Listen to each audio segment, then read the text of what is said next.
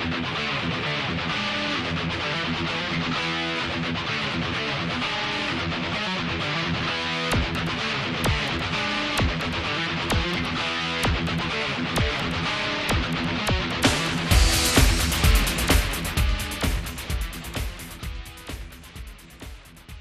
Recomeça em altíssima velocidade mais um fliperama de boteco. Eu sou o Guilherme, vindo diretamente de Caxias do Sul, Rio Grande do Sul. E junto comigo ele, diretamente da ilha, falando mais cantadinho de todo o Brasil, é o monstro sagrado da podesfera, Xandinha SK8 Machado. É isso aí, pessoal. Hoje vamos tratar de um assunto que não é jogos, mas tem a ver com jogos. Ficou confuso, né? Mas é jogo, mas não tem a ver com jogo. Como que não é jogo, rapaz? Ah, tá comendo cocô. cara. Só pode, cara. Dava um pau. Não, só pode. Tá comendo cocô, cara. Tá comendo cocô. Vamos lá. Seguindo o baile aqui desse apresentamento aqui, que eu tô com uma voz estranha. Estão vindo diretamente das Alemanha. Ele que é o monstro sagrado da Alemanha, da podosfera brasileira. O cara que é programador e tem seu próprio app de podcasts. Ele, DJ Delagostin. Só, só trarei verdades hoje aqui. Ai, eu tenho... Cara, eu tô com uma medo, cara. Uma medo, uma medo, cara. Ah, não, é, assuntos polêmicos, né, cara? Assuntos polêmicos. Vamos ver aí como é que a galera vai reagir. A galera vai. Será que a galera vai reagir, cara? Eu tenho, eu, meu, eu tenho meu opinamento simples, que é, é o bom pra mim, né, cara? É, acho que não, né, cara? É, é, cada um vai dar a sua opinião aqui, vai ser um debate, né? Vamos, vamos ver. Então, vamos ver. E também seguindo o nível da apresentação aqui, ele que tem a voz mais sexy da podosfera brasileira, com milhões em equipamentos de áudio, vindo diretamente do Brasil, Renato Badeu. Tudo pá! Perlito. Então, cara, tem a impressão de que esse papo vai ser uma coisa assim, bem binária. Ou a gente vai falar uma palavra e encerrou o cast, ou a gente vai ficar aqui discutindo por umas 4 horas e meia. Ah, vamos ver, cara. Eu tenho até medo, velho. Meda. Meda. Você já teve meda sobre um assunto? Tipo prova, fazer prova, essas coisas assim? Porque tu tá, tu tá com, com, com medo de gravar, cara? Não, cara, é só pra gerar um. Um, Um suspense. um suspense, uma faísquinha, coisa, coisa leve, assim, só um. um- né? Então vamos ver. Tá e, pra certo. final, e pra finalizar, vindo diretamente do Brasil também, tem o mesmo nome que o meu e o Delagostin. O cara que tem o negócio que vem de dentro do estômago, Guilherme Billy. E aí, gente, beleza? Eu sou o Guilherme Biri do Billycast. Muito obrigado por me chamarem pra aqui. Sem muitas delongas, não vamos ficar perdendo muito tempo aqui, já vamos rodar a vinhetinha e vamos pro podcast. Se você quiser enviar um e-mail para a gente, você manda um e-mail para contato@fliperamadeboteco.com. Se você quiser entrar no nosso Facebook e o nosso Twitter, é facebook.com/fdeboteco e o Twitter também é twitter.com/fdeboteco. O nosso grupo do Telegram é t.me barra fliperama de boteco. E você pode também ajudar a gente lá no Padrim com algum dinheiro, alguma verba que você possa em padrim.com.br barra fdb. E roda a vinheta.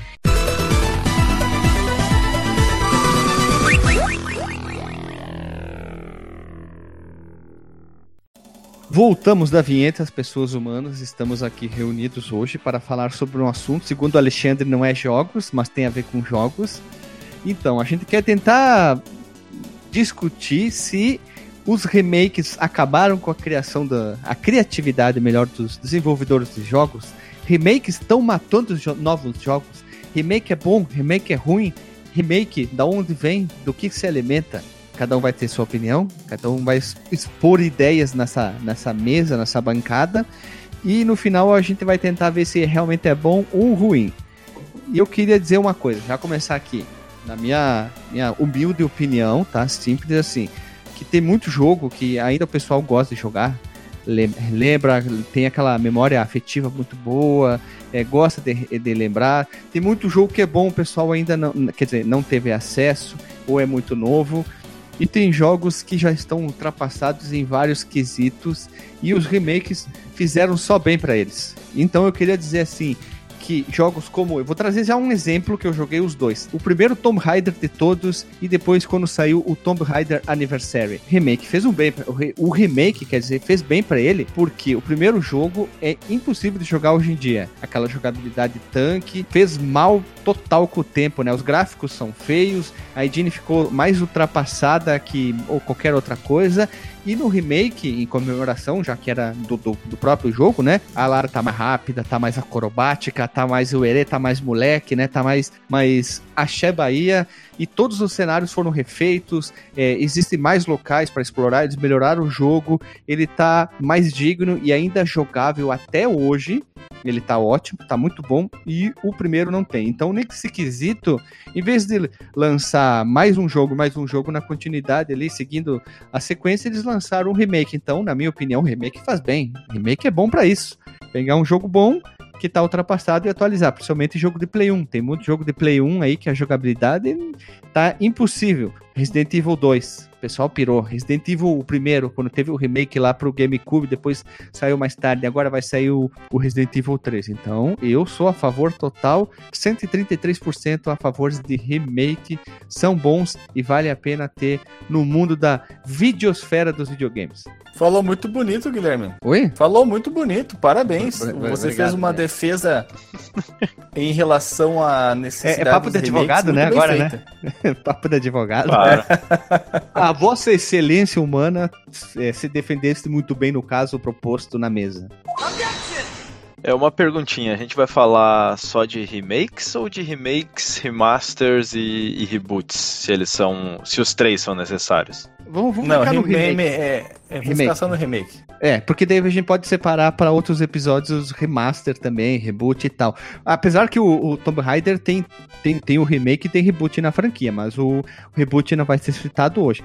Mas certo. É, o Tomb Raider, ele é um jogo que a galera gosta. O reboot trouxe mais nome à franquia e com certeza deve ter mais gente que deve ter jogado da versão do Anniversary, porque ele é mais acessível do que aquela primeira versão que saiu pro Play 1 lá. E eles fizeram esse remake 11 anos depois do lançamento do primeiro, olha ali, ó. E dá pra jogar pro Play 3, Play 2, Xbox 360, Tem computador. pro Play 2 o aniversário, Guilherme? Se eu não me engano, tem pro Anniversary Edition, tem também, cara. E tem pro PC, lógico que daí facilita como Steam.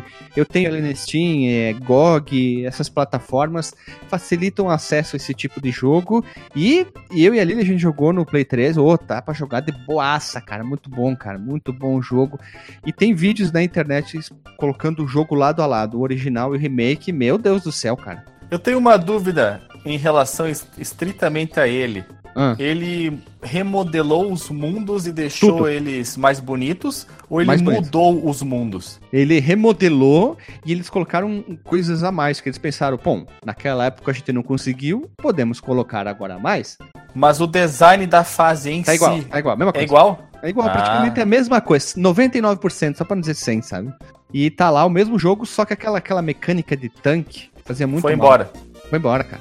Agora ela tá livre, leve e solto, muito moleque, cara. Dançarina de breakdance aqui, ó. Né? Então tá muito Discípula do. You Can Dance. You Can Dance, cara. Ele o Fly aqui, ó. Pá, pá, parará. né, cara? Garota verão aqui, ó.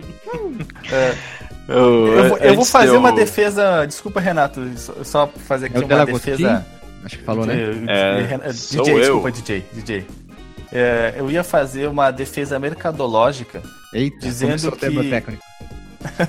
Não, dizendo que eu sou totalmente a favor de existir remakes por uma questão até humanitária. As pessoas podem fazer o, O que quê? elas quiserem. remakes da África.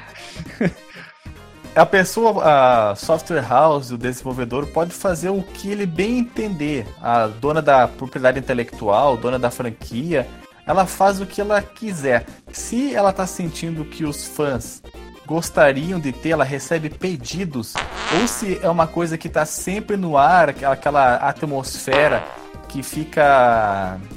ah, aquela nuvem de, de desejo para que se faça uma recriação, uma, um melhoramento, né, um aprimoramento Atualização, cara. a atualização das coisas antigas, eu sou completamente a favor.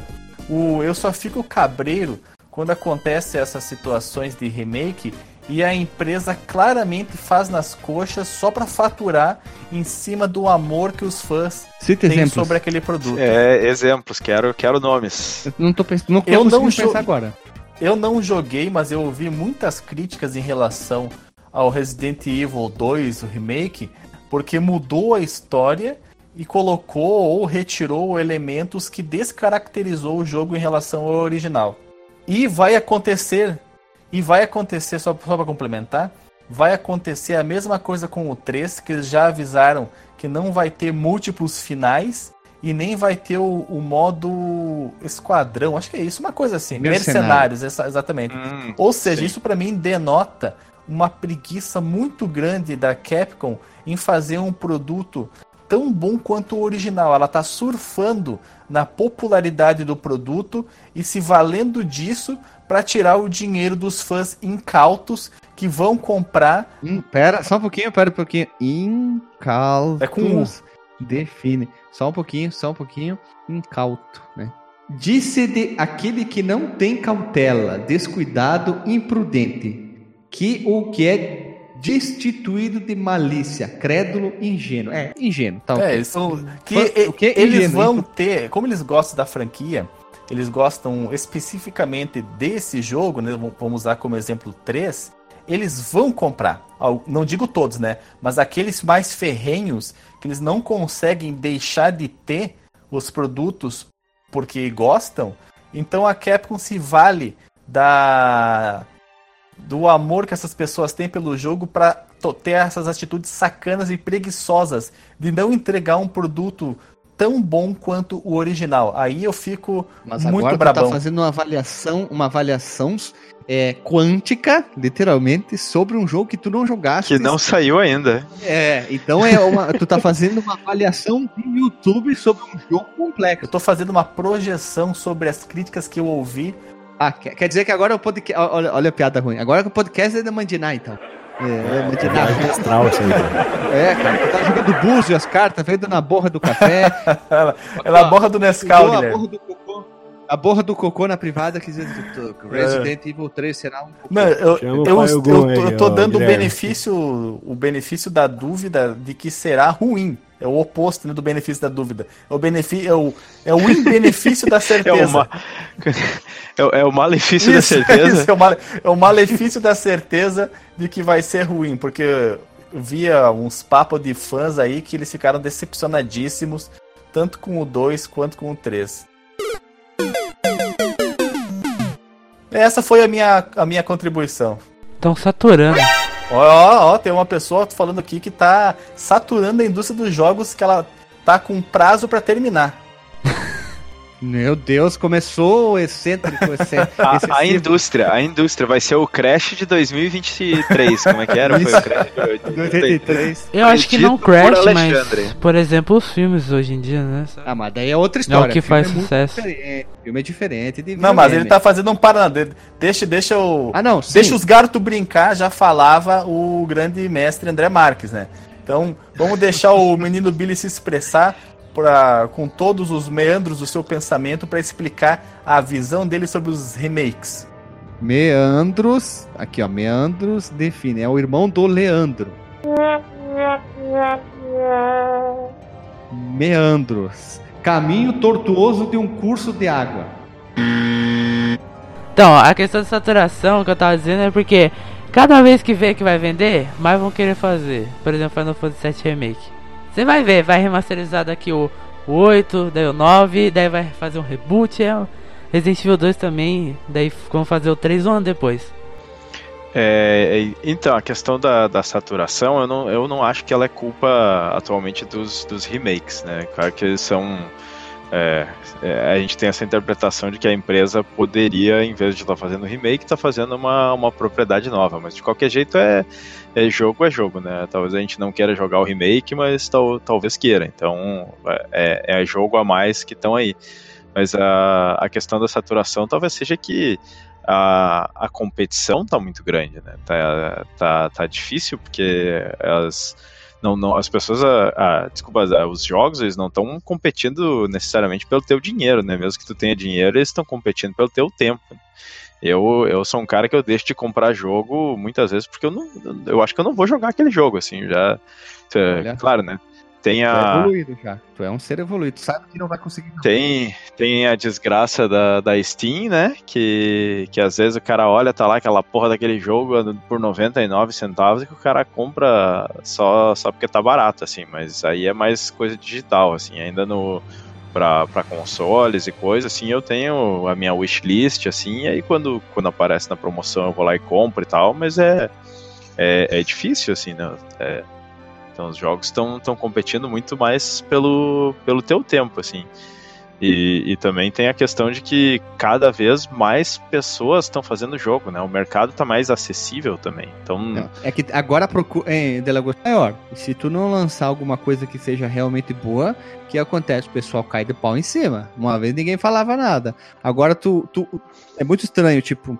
O cara lança um remake, o pessoal cai de pau em cima. Lança um remaster, cai de pau em cima. Uhum. Aí Lança um reboot e cai de pau em cima. Lança uma continuação daquele jogo que já tá há 20 anos sem ser um jogo, cai de pau em cima. Cria uma propriedade nova, cai de pau em Sim. cima da empresa. Sabe? Não adianta o que a empresa faça. Vou dar um exemplo a Capcom. Tudo que eles façam, é, o pessoal cai de pau em cima. Ah, o Street Fighter V, nossa, levou uma tunda de pau da galera, né? Queriam lançar. Aí demorou muito tempo até ele dar muito certo, o Street Fighter V. Aí a, a Capcom teve só é, burrada atrás de burrada e agora começou a acertar, a galera começou a gostar. Que daí Sim. acertou o Street Fighter V, lançou o Resident Evil 2, acho que pra acalmar a galera mesmo, que estavam pedindo há muito tempo. Então tá bom, tá aqui, ó. Tá vendo? Vai ter o 3 também, tá joia? Então vamos dar uma acalmada. Vai ter o Code Verônica, talvez, não sei. Mas eles estão trabalhando. Mas um pouco vão pedir o remake do Street Fighter 1 também, se for o caso, né? Sim, mas aí, aí eu queria até tu tocou num assunto aí que é o seguinte, que é que é que, que jogos a- até onde que a gente precisa do, do remake, né? Eu eu sou mais ou menos assim da opinião, tomando assim uma regra geral, claro que tem suas exceções, é da, da geração do Play 2 pra cima, pra mim já é melhor sair um remaster com de repente algumas ah, não, sim, lógico. alterações ali, um di- Director's Cut, o cara muda um pouquinho o jogo, mas, mas só pegou aquele jogo, né, deu aquela, aquele tapa, talvez eh, põe um elemento ou outro aí novo de jogabilidade, alguma coisa, mas aí pode ser Vocês remaster. chegaram a porque- explicar o que, que é? Delagostinho? Shadow of Colossus, aqui, ó, de longe. Shadow of Colossus. Billy levantou aí uma questão interessante, né? Que a linha entre o remake e remaster é tem, tem bastante confusão, assim, pra, pra mim é mais ou menos claro que é se, se tu tá pegando um jogo que tu tá usando os mesmos assets, né? Tu não tá tu não tá refazendo ele, tu não tá refazendo geometria, não tá refazendo textura, não tá refazendo esse tipo de coisa, tu pegou lá o código fonte de algum jeito, tinha os assets e tal, aí tu compilou de novo para uma plataforma nova, claro, fez algumas alterações, de repente às vezes muda os controles, pega, por exemplo, o Resident Evil, o, o remake, você vai ficar confuso porque é o remaster do remake, né? Pega o remake do GameCube quando ele foi trazido pro pro Play 4. PS4, PS3, né? É, acho que pro, foi da geração do Play 3 pra cima Isso. ele teve umas alterações pequenas, assim, eles a- a- te deram a opção de usar o controle não ser de tanque, ah, que, aliás, quero, quero ver, vir aqui um dia em defesa do controle de tanque, eu, eu gosto, acho, aacho parte boa do jogo, não, não Oi? mudei quando joguei o remake, eu gosto, gosto, fazer o quê? Me julgue, me julgue. Não, não, tô te julgando, Oh. eu fiquei surpreso, surpreso por tu gostar dessa jogabilidade de tanque. Na época, eu não consegui jogar, porque eu tava jogando só jogo 2D, nunca tinha jogado coisa Ah, 3D. ok. Aí quando tu pula pro 3D é um susto, é comum, né? E eu não consegui me adaptar. Eu não consigo Eu- me adaptar àquela jogabilidade. Eu me adaptei muito bem na, na época, inclusive, não, não sei dizer porquê, assim, nu- nunca achei, nunca achei uma dificuldade. E, e em Tomb Raider, sim, mas é um jogo diferente. Então tem jogos e jogos. No Resident Evil eu nunca achei isso uma, um problema. Inclusive até hoje, o remake do, do Resident Evil, quando eu jogo, eu jogo com controle de tanque. Mas tem, tem essa mudança, né? Botaram essas opções a mais de, de do controle, não, não ser tanque, botaram a opção também de, de ser em touchscreen, esse tipo de coisa. Touchscreen ou widescreen? Mas essencialmente, uh, wide, widescreen. Ah, tá. Ah, Se fosse pra celular. tela larga, vamos lá pra não ter. Não, não ter. Meu Deus, Deus o livre. O- Então é, é, isso, né? E o remake já é quando tu, tu aproveita o game design, né? Tu, do, ou às vezes nem o game design, de, hoje em dia, né? Tem remakes como, por exemplo, o, o Resident Evil 2 talvez tenha sido um dos primeiros desse tipo, onde eles, eles não é um reboot, porque é a mesma história, né? É, é como se fosse dentro daquele universo, mas contado um pouco diferente a história. E então não dá pra considerar um reboot, porque ainda tá muito DJ, próximo DJ, do material original. Desculpa te interromper, mas eu até te peço Digue. desculpa se eu estivesse sendo uma pessoa burra. Não, você é burro, cara, que loucura. Mas eu, eu acho que tu tá fazendo uma, um desvio que ele serve mais para aquele podcast que nós gravamos sobre remaster, remake e reboot tá fazendo uma, uma, descri gostosa, uma né? descrição sobre o que é o cada que é, coisa. Uma definição de e, cada um. E eu não, eu não Sim. devido à minha, à minha limitada percepção, eu não consegui entender qual é o teu ponto sobre o tema de hoje, se a criatividade acabou ou se tá tudo bem ser assim. Não, não, eu só eu fiz um desvio mesmo só para para explicar, tentar explicar de forma rápida qual era a diferença assim para quem caiu de paraquedas, né, não ter que parar agora o podcast e, e ir lá no Não, não para, para, para, podcast, para, para, para o né? podcast, né? escuta Fique, aquele lá e depois para, volta. Para dar um play. Não, não, o, o Telagostinho, ó, para quem não sabe, ele fez aquele resumo da primeira da próxima temporada de uma série para relembrar o que aconteceu na temporada temporada anterior. Exato, exato. Isso. Então. E, e aquele detalhe ainda, Lagostinho, dos assets, é, eu sou a favor dos remasters também, por quê? O cara só podia exportar um vídeo em 720p. Mas a plataforma dele só suportava isso. Agora a plataforma de vídeo dele suporta 1080p. Agora ele pode Sim. suportar em 1080p. Então as outras pessoas podem ver em 1080p. Depois vamos subindo, né? 1444, 2K, 4K, 8K, 30K, enfim, né? Eu acho... E nem só isso, né? É, às vezes o cara vai lá, quando ele vai fazer a build do, do jogo, ele, ele tinha lá as, os, as texturas em alta resolução, ele tinha modelos que ele tinha feito com a geometria com muito mais polígonos, só que eles tiveram que capar isso para trazer para aquela plataforma, de repente. Quando saiu é, no, no, no é, remaster.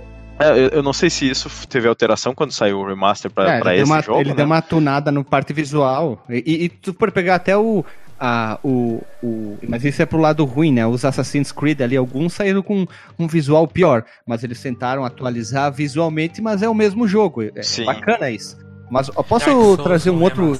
Um outro remake foda pra caramba. Mas, mas eu, eu, eu, eu, desculpa te interromper, Guilherme, mas eu ainda vou insistir nesse, nesse assunto, porque para mim não ficou clara a posição do nobre deputado DJ sobre o que ele acha é da eu não falei, ah. É, tu falou tudo é isso até eu não agora, falei. Não, não então, então, eu tô dizendo, eu, o que eu quis dizer é o seguinte, eu acho que o papel dos, dos remakes na saturação do mercado, eu acho que ele não é tão grande quanto o fato de ter muito jogo, ponto. E então eu acho que é só assim, ele tá trazendo jogos e eles vão vender ou não vão vender, Mas né? Mas tu é acha que, ele, é... que isso está sendo usado como uma muleta pela indústria, principalmente as, as empresas uh, com mais renome, que são os jogos que são pedidos, os remakes, tu acha que elas estão deixando de investir em novas propriedades intelectuais para ganhar o dinheiro fácil do remake? Cara, Pensar eu, assim, eu não gosto. Eu deixa eu, eu assim, eu quero fazer um meio termo, né? Não, não, é que eu quero ficar em cima do muro, mas eu quero olhar o, os dois lados, né? Pensando, pensa como uma empresa. Tu tem, tu tem a questão de risco e recompensa, né? O o remake, ele normalmente ele tem um risco baixo e, um, e uma recompensa alta, porque já é uma propriedade intelectual tu sabe que tem uma base, tu sabe quanto vendeu o outro, tu olha pra internet, tu vê que, o, que a fanbase está pedindo. Então eles olham para os números e dizem: ah, para fazer esse aqui eu vou gastar menos, porque é uma eu não preciso desenvolver uma propriedade intelectual nova e eu tenho o mercado garantido. Isso aí. E toda a IP nova é um risco. É, tu, tu, nunca sabe quando tu lança uma IP nova se ela vai ter o, o apelo apelo, porque às vezes não é, é, a IP nova não é só game design, tem a questão de, né, tem o carisma dos personagens, tem o quanto a história é, é envolvente, então é uma decisão meramente de mercado. É, é claro, dentro dessas decisões de mercado, tu pode é, ter ali entre a empresa que simplesmente está tentando entregar para os fãs o que os fãs querem com, dentro de um, de um, bom orçamento, e tem outras empresas que eu, eu nem vou saber citar um exemplo agora, mas que talvez seja isso que tu falou, que, que ela simplesmente quer quer botar um negócio rápido no mercado para fazer dinheiro, né? É, a indústria é isso. Talvez tenha algumas empresas que realmente estão estão só tentando fazer dinheiro rápido, mas em outras é uma mera questão mercadológica ali de tomar a decisão entre assumir o risco de uma IP nova e ou, ou ir num, num mercado mais seguro que é fazer esses remakes e continuações. Alexandre, Diga. um exemplo aqui, ó. Por que, que remake é um acerto, na minha opinião? Hum, Tu gostava de The Secret of Monkey Island? gostava, gostava, sim. Então, cara, tem muita gente que não vai poder jogar aquele jogo, porque qual plataforma ele foi lançado originalmente? cara. PC lá do- da, te- da época do monitor de. Na época que a gente verde. era recém-nascido, cara. É. Então, fósforo, de fósforo azul Fósforo. verde, olha ali. Então, o que, que eles fizeram? Eles trouxeram o, o clássico do point and click. Ele ganhou um remake lá em 2009, tudo bem que já faz 11 anos. Mas ele trouxe muita coisa que naquela época não podia e trouxe um jogo que é bacana. Eu não gosto de jogo point and click, mas eu sei a, a grandiosidade do jogo para as pessoas atuais. Eu entendo, eu Entendeu? sou, eu sou defensor. Acesso. Acesso, cara. O mais importante de, de, de remake de alguns jogos é o acesso. Eu peguei o exemplo Monkey Island porque é um jogo de DOS lá do tempo do capeta e, e- enfim, né? Ou se tu pegar até jogos de Nintendinho, nem todo mundo é... é, é Excite Bike não teve um remake agora? é, da- não sei, não sei dizer. Mas eu sei que, que nem o DuckTales que a gente já gravou, já teve ah, remake. sim, DuckTales, verdade. Ficou Nintendinho. bonito. Ficou bonito, mas tem muito papo. Só não gostei do papo. Eles tentaram dar mais interatividade no jogo e eu achei que cortou um pouco aquilo. É tipo aquela música que vai subir e pum, cai, sabe? Ela tem muitos. Eu acredito que eles fizeram isso porque talvez tenha sido a ideia original ou não, e agora eles quiseram deixar a história mais mais fácil, mais, mais explicativa, entendeu? Aliás, É, mais contar melhor a explicada. história. É, Só que não precisava. E Tu podia Eu continuar entendo, jogando e o personagem falando. É uma ideia só. Mas, né, enfim, foi muito legal. O pessoal adorou o remake do DuckTales. Outro, Metroid Zero Mission. Ele pegou um jogo bom e chegou a outro nível, cara. Ele chegou ao 17 sentido que um jogo pode chegar. Ele, ele já jogou chegou primeiro. no Araia Chique. É muito mais, o Era é chique elevado ao cubo, cara. E ele traz, ele traz a Samus a outro nível, cara. Detalhe, ele levou o Game Boy Advance, né? É, é um, é um portátil. E é um Sim. puta jogo. E pode pegar qualquer fã de Metroid ou que conhece pouco, muitos vão indicar começar a jogar o Metroid pelo Zero Mission e vão dizer, não, esse aqui é melhor, esse aqui é melhor, o Metroid Zero Mission é melhor que o primeiro, não joga o primeiro, joga esse aqui. E esse é um remake que a galera pirou. Metroid sempre pedem remake. O segundo teve um também. E aqui Fica aí o link no Porsche com a nossa falação sobre o, o Metroid original de Nintendinho e a Difícil sua pra gravar. né? Rel- É, foi difícil de gravar. E o seu relançamento na versão para GBA, que ficou repetaculê. Lindo, cara. Jogar aquilo lá é incrível, velho, cara. É um jogo que precisava um remake, atualizar ele. Tudo bem que foi pra um, pra um, pra um portátil. Olha, eu não sei se precisava, Guilherme, mas foi tão bem feito que ele se tornou essencial. Cara, ele se tornou uma referência dos Metroid. Tu, tu procura muita gente falando. Ah, tu procura assim, exemplo. 10 melhores remakes, sites brasileiros e sites fora do país. Zero Mission vai estar sempre na lista, junto com o Resident Evil Remake lá quando saiu pro GameCube. Tu vai, pode ver, esses dois jogos vão estar sempre na lista. Eles vão variar na lista das pessoas, vai ser muito no gosto, às vezes vão botar como menção honrosa, mas esses dois vão figurar sempre na lista. O pessoal gosta do jogo e quer jogar de novo e que gostaria de ver alguma coisa a mais naquele jogo. Por isso que eles lançam esse, esse tipo de jogo aí com essas atualizações. Uma coisa a mais que eu gostaria também era ouvir a voz do nosso querido Renato Guardi. Ah, doutor, tô quase dormindo aqui, cara. Estou sendo podado por discursos tão bonitos, né, cara? Tá tudo tão lindo aí que É, não deu nem coragem. posso só fazer um- uma interlocução. parênteses, Manda. um, um rápido parênteses antes do, do Renato entrar aqui, porque a gente tava falando do Metroid Zero Mission, que é de 2004. E, e aí eu queria aproveitar para falar que remakes não são uma coisa de hoje, né? Só são mais populares hoje, mas a gente já tem remakes aí de uma época bem mais antiga, assim, ainda lá nos anos 90, eu acho que o, mais clássico que todo mundo conhece é o Super Mario All-Star, que Ah, trouxe sim, sim, né? remakes, né? E foram remakes mesmo, não é? Tem, tem gente que, que chama aquilo de remaster, Mas não mas é, eu, é pra mim não é remaster, porque eles refizeram ah, os assets, eh, tiveram que escrever o código de novo, porque não era né, retrocompatível, é até bem diferente. Ah, Tem física diferente, inclusive, no Mario 3 lá.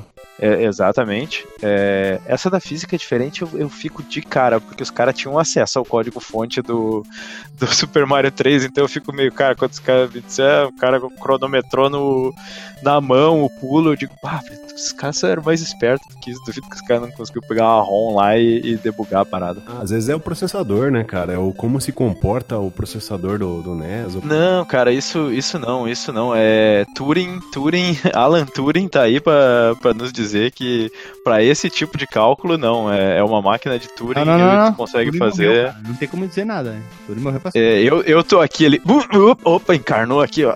Alan Turing.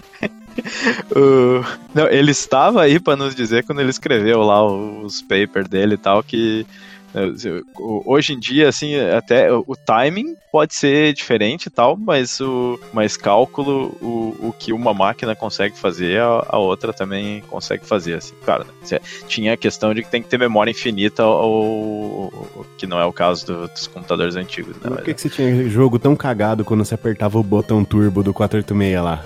E, não, aí era é, porque. A contagem era por ciclo, não era por tempo, né? Sim, isso sim, sim. É a questão do timing, né? Mas é.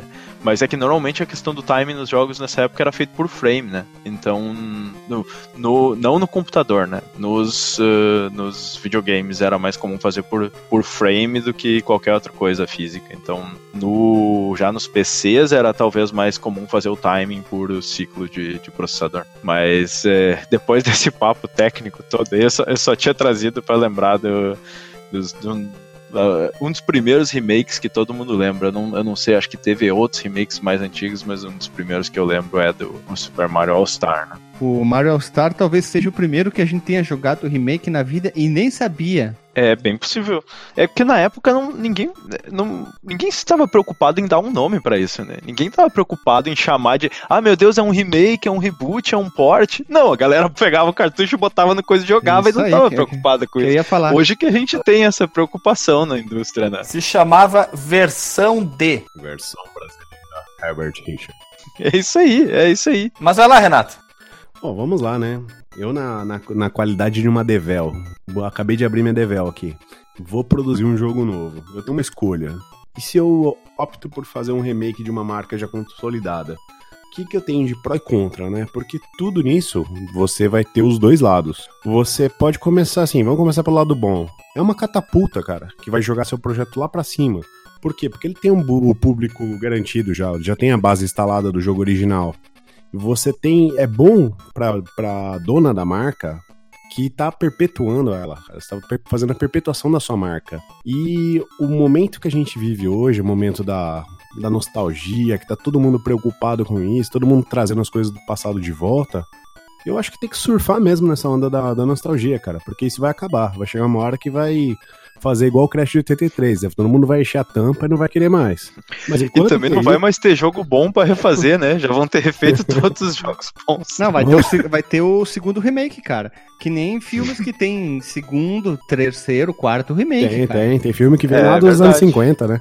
Os anos 30, É tipo o Scarface, cara. E estão esperando ter mais um remake, se tu for ver. É, né, nessa parte ainda de, de, de ser uma catapulta, cara, é uma oportunidade de você atualizar as mecânicas, né? Por exemplo, Eu falei.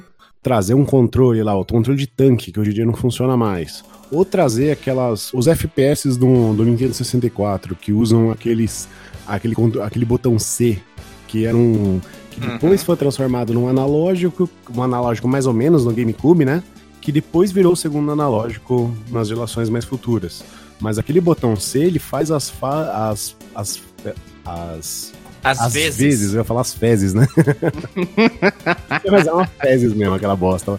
Então, aquele botão seria um analógico, mas não analógico, né, cara? Um digital a- as fases, fezes dele, né?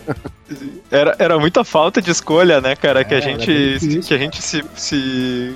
Como é que se diz? Se, se predispunha a jogar com aquele tipo de controle, né, cara? Não tinha outra coisa. Tu não era- tinha um era- ponto de referência, tu não tinha como ser. É? Tu- a única referência que tu tinha era o mouse e teclado. Só que muitos jogos daquela época não se jogava com mouse. Se for jogar Doom, era só setinha contra o espaço e acabou, e o numeral. Aí quando tu foi vendo, tipo, foram surgindo, surgindo, surgindo. E até hoje, pra muitos, o primeiro jogo de FPS que me- meteu um padrão, definiu um padrão de tiro pra console é o Halo, pra mim. Assim, não tem jogo que consegue ser tão bom em controle como o Halo. Cara, mim. mas eu acho que o GoldenEye ainda deu um, deu um start nisso, hein? Tu tava jogando na obscurecência o GoldenEye, Guilherme? Não, eu tô falando que na, na época a gente não tinha um padrão de referência em consoles aquilo. Nós tínhamos aquela jogabilidade simples do Doom, que tinha para um console Mega, Super Mas o 007, como bem mostrado naquele grandíssimo Sim, sim, episódio sim. que nós gravamos, ele foi o divisor de águas para Hum. permitir que o FPS se popularizasse fora do teclado e Ah, mouse. não, sem ele não teria Halo, que eu falei também, né? Que o Halo é, o, é outro nível, né, cara? Posso entrar aqui como um agente conciliador? Do Ah, caos. Só que eu preciso concluir ainda, hein? Eu não terminei, não me podem, hein? Desculpa, desculpa, desculpa. já, já te devolvo a Me, palavra. me devolva, me devolva o bastão. DJ, é- é- essa é a, a vaga de interruptor já é ocupada por mim. Você vai ter que esperar outra oportunidade. É, mas o interruptor, o, quem interrompe o interruptor tem 100 anos de perdão, né, cara? Então tá tudo certo. O- Eu só queria dizer que ambos, ambos estão certos. O menino Ambos os Alexandre, ambos os dois estão certos. O menino Alexandre trouxe o GoldenEye, que, que foi, que pavimentou a estrada pros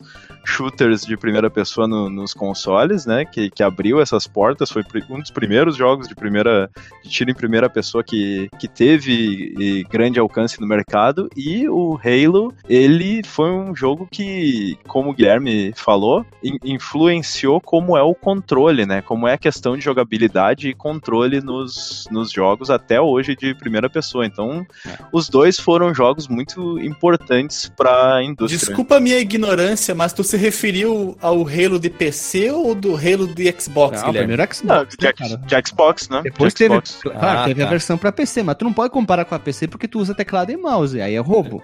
A gente Mas tá a vers- falando da pavimentação do caminho pro PC, cara. É.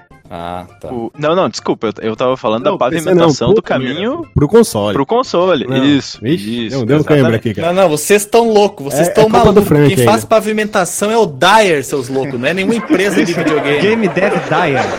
Simulador de concreto. Mas de- devolve asfalto, a palavra, Guilherme. pelo amor de Deus, devolve a palavra pro, pro Renato, que eu já tô ficando com pena do coitado. Vai lá. Calma, cara, não vai ficar mais pena do que, que aconteceu com o Guilherme, cara. A gente falou tanto no cast anterior que ele sumiu, velho. Acho que ele foi lavar louça, Não, cara, é que desapareceu. assim, ó, vou, vou deixar a explicação. Eu comecei a falar, pum, fui interrompido. Mas deu três segundos. Todas as minhas frases, cara, eu não consegui terminar uma, velho. Uma, cara. Era, aí quando eu, eu, eu, tipo, ah, vamos fazer, falar tal coisa. Falando um bilhão de coisas. Ah, cara, desisto, velho. Não vou falar mais nada aqui. Aqui- Guilherme, aqui não tu tá vendo pelo lado errado. Tu tá vendo pelo lado negativo. O lado positivo é que tu só mandou gancho certeiro, cara. Tu começava a falar aquela, aquela ideia primorosa e a galera se É, inflamava. mas o legal é quando tu termina a frase também, né? Fica bem bacana, cara. a cada 10 minutos é bom terminar uma frase, né? É bom, cara. É, legal quando chega assim, bah, é é a mesma coisa. Tu não pode contar uma piada e alguém lá no meio da plateia tá fazendo show do stand-up comedy e ele, pá, termina a tua piada, cara. Tu, tu... tu entendeu? Cara, é, que excelente exemplo, cara. Tu tem que chegar assim, ó, pá, e as pessoas têm que rir de ti, não do cara na plateia. Imagina um show de stand-up que todo, toda piada que o cara começa, o maluco. Ah, essa é aquela, né? Aquela do. Não, é que o cara falando no meio da galera, todo mundo silêncio. É aquela lá, é o estádio inteiro, tipo Whindersson Nunes. Quá, quá, quá, quá, quá. Aí o Ederson Nuno não paga. É, tu vê, né? Nossa, Tu vê, né? então, Renato, Renato, vai, Por Renato. favor, Renato. Vou silenciar todo mundo aqui, vou derrubar todo mundo aqui pra tu falar. Vai lá. Vamos lá então, recapitulando. Estávamos falando que ao, ao optar por um remake, né, a minha Devel, ela tem dois lados, o lado positivo e o negativo. Tava falando do lado, do lado positivo ainda. E eu vou chegar naquela parte romântica, né? Que é o que toda Devel prega na caixinha e manda cartinha pro, pro, pra quem comprou o jogo e faz declaração de amor. O que, qual, qual, o que, que consiste nisso? Ah, qual que é esse conto encantado? É recontar a história para um público mais novo, tornar a história atual, não deixar ela morrer. Esse é o lado bonito da coisa, né? O lado que a gente Lindo. escreve, né? Lindo. Agora, assim, a contrapartida disso tudo, a, vamos chamar de muleta, como o Alexandre falou, é você acaba criando uma resistência contra novas IPs. Ou seja, o cara tá lá na, na, na loja online do jogo. Ele tá olhando, ele vai procurar os grandes títulos, cara. Você botou seu jogo ali, ele vai passar desapercebido mesmo. E por quê? Porque a gente tem uma, muitos títulos hoje em dia. Hoje em dia está fácil de você programar um jogo e colocar lá, né? Você tem várias engines que te ajudam, tem vários caminhos que podem te facilitar. Então, os indies estão com muita força, né? Ainda bem, né? Porque tá trazendo muita coisa legal. Mas também a contrapartida disso é você ter essa dificuldade de emplacar uma IP nova, né? Você ter um difícil eh, destaque. Às vezes também você pode usar um remake pra, como trampolim para sua próxima IP. Por Uhum. exemplo, você faz um remake muito bem feito de alguma coisa, né? Você como uma Devel, como uma empresa, e, e acaba ganhando fama por causa disso, né? Fica, ó, pô, eles que fizeram o remake de não sei o quê. Agora eles vão lançar um jogo deles, ó, vamos botar no radar aí. Uhum. Então a IP própria, pós um remake, é, pode é, passa a ser uma estratégia interessante. Oh, Mas aí, Renato, acho que tu trouxe um ponto interessante que é a questão de, da divisão entre o publisher e o, e o desenvolvedor, né? Porque a, a decisão de fazer o remake não é dessa, dessa empresa nova que vai ser contratada para fazer o remake. Isso serve como o portfólio dela. Puta, ele fez um remake e ficou foda aquele jogo lá da fulaninha Exatamente. Gamer, né? Então, isso, é, isso é bom, É. esse sentido é bom. A gente, a gente tem um exemplo que é o, aquela empresa que fez o remake do. do ai meu Deus, o jogo da turma da Mônica Wonder lá, Boy. o original, como é que é? O Wonder Wonder, Boy, Wonder 3. Boy, Wonder Boy 3. Que também, né? Ela, ela, ela ficou. Ela é meio famosa nessa coisa de remakes. Eu acho que ela tinha feito um dos remakes do. Que, até de coisa de ter mais de um remake, remake do Another World. E aí acho que ela fez essa do. Meu Deus, do Wonder Boy. E, e ela depois fez outros jogos, assim, né? Agora tá fazendo continuação do Streets of Rage, então foi, foi muito bom pra essa empresa, assim. Então ver que o- os remakes, é, como o Renato falou, tem os dois lados, né? A faca de, de dois gumes ali, ela tem tanto o, o lado bom quanto o lado ruim. Posso ser o advogado do diabo sobre isso que você falou agora? Mas claro, Essas empresas que elas ganham fama na criação de remakes e remasters, eu vejo elas mais como empresas com grande capacidade técnica do que empresas com capacidade de criação. Porque o que elas vão fazer é trabalhar sobre algo existente Lizard, desculpa o Seguindo-. Lizard Ah. Cube é a, é a que programou o Wonder Boy aqui, se eu tô vendo exatamente. exatamente. Elas vão seguir as instruções da detentora da propriedade intelectual e, com base nas suas capacidades avançadas, tecnicamente falando, vão desenvolver aquele remake gostoso que todos nós apreciamos.